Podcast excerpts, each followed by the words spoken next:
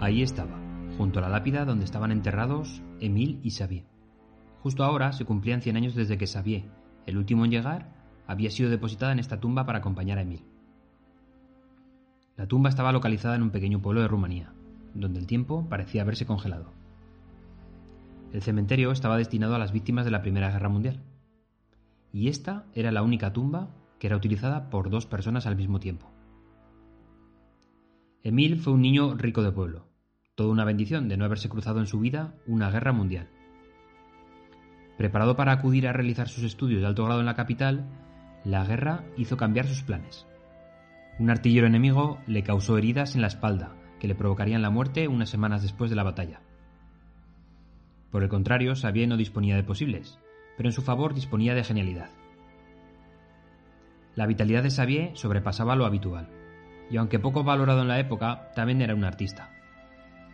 Sus cuadros, sin técnica definida y ortodoxa, transmitían mucha sensibilidad en sus trazadas.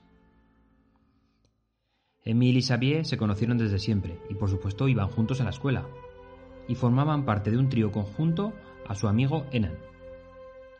Enan también compartió con ellos la infancia y una amistad inquebrantable. Y así fue hasta el día del desastre. Enan llevaba varias semanas sintiéndose menos protagonista del tripartito que formaba con Emile y Xavier. Al principio no le dio mayor importancia, pero conforme pasaban los días ya no le hacía ninguna gracia. Sabía que se veían a sus espaldas y le enfurecía pensar que tramaban algo sin contar con sus planes. Y ya no eran unos niños para tener ese comportamiento. Su malestar era tan grande que ya no lo podía disimular, incluso en casa. Ese día, Enan compartió su furia con su padre. El padre de Enan, que era un alcalde del pueblo de la época, comprendió lo que ocurría desde el primer instante. En aquellos tiempos no se permitiría el amor de Emile y Xavier.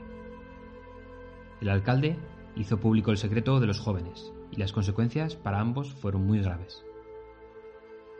La familia de Emile trasladó al joven a la capital, de forma inmediata, para continuar con sus estudios. Distanciados y desahuciados, llegó el terror de la guerra a sus vidas. Enan no pudo perdonarse jamás su mayor error, en forma de desliz y torpeza. Perdió al instante a sus amigos y los hizo desgraciados para siempre.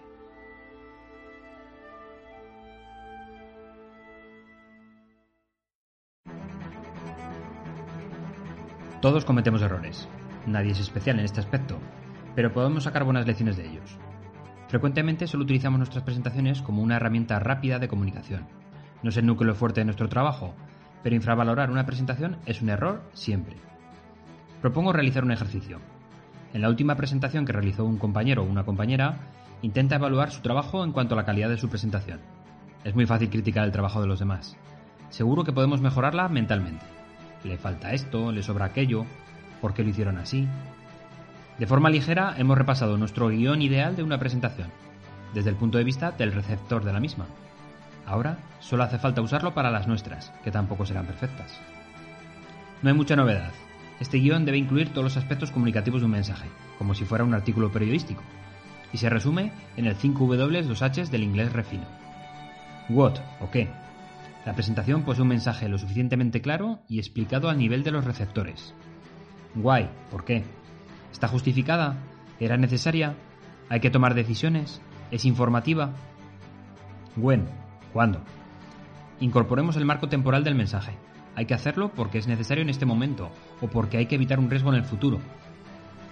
Who, ¿quién? ¿Es el responsable del mensaje o la decisión? ¿Por qué presento yo esta información? Where o dónde? ¿Debía ser presentada en este foro? ¿Debo trasladar la decisión a otro foro?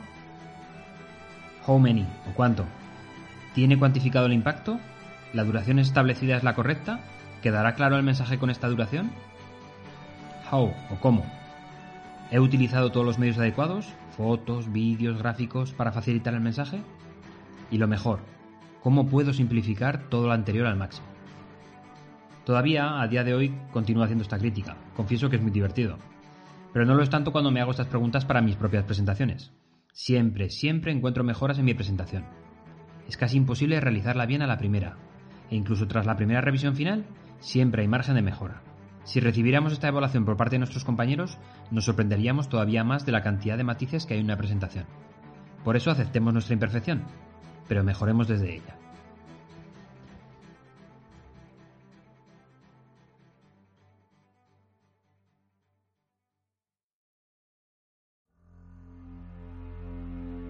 Emil fue herido durante la guerra.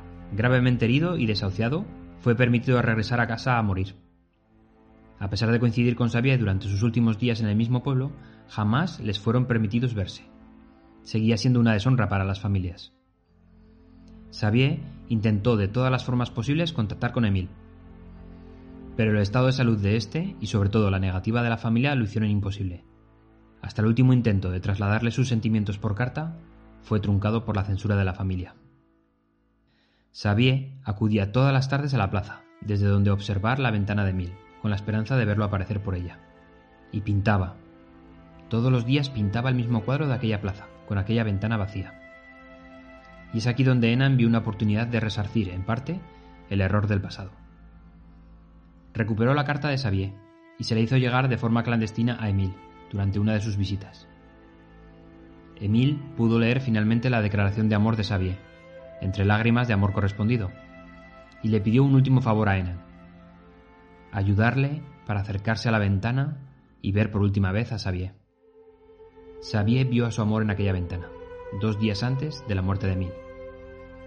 Por supuesto, Xavier no pudo acudir al entierro de Emile, su familia lo echó a patadas del funeral y por extensión del pueblo. Xavier murió un año después exiliado de amor en la capital. Tuvieron que pasar 32 años para que Enan llegara a ser alcalde de su pueblo, tradición familiar como ya sabemos. En la primera semana de su mandato realizó lo que probablemente fue la mejor acción. Localizó los restos de Xavier y ordenó trasladarlos al cementerio local. La oposición de la familia de Emile no se hizo esperar pero hizo valer la fuerza que un alcalde tenía en aquella época para forzar no solo el traslado, sino que Xavier descansará por siempre jamás junto a su amor Emile. Historia basada en el guion original e hilo de Twitter de Guillén Clua.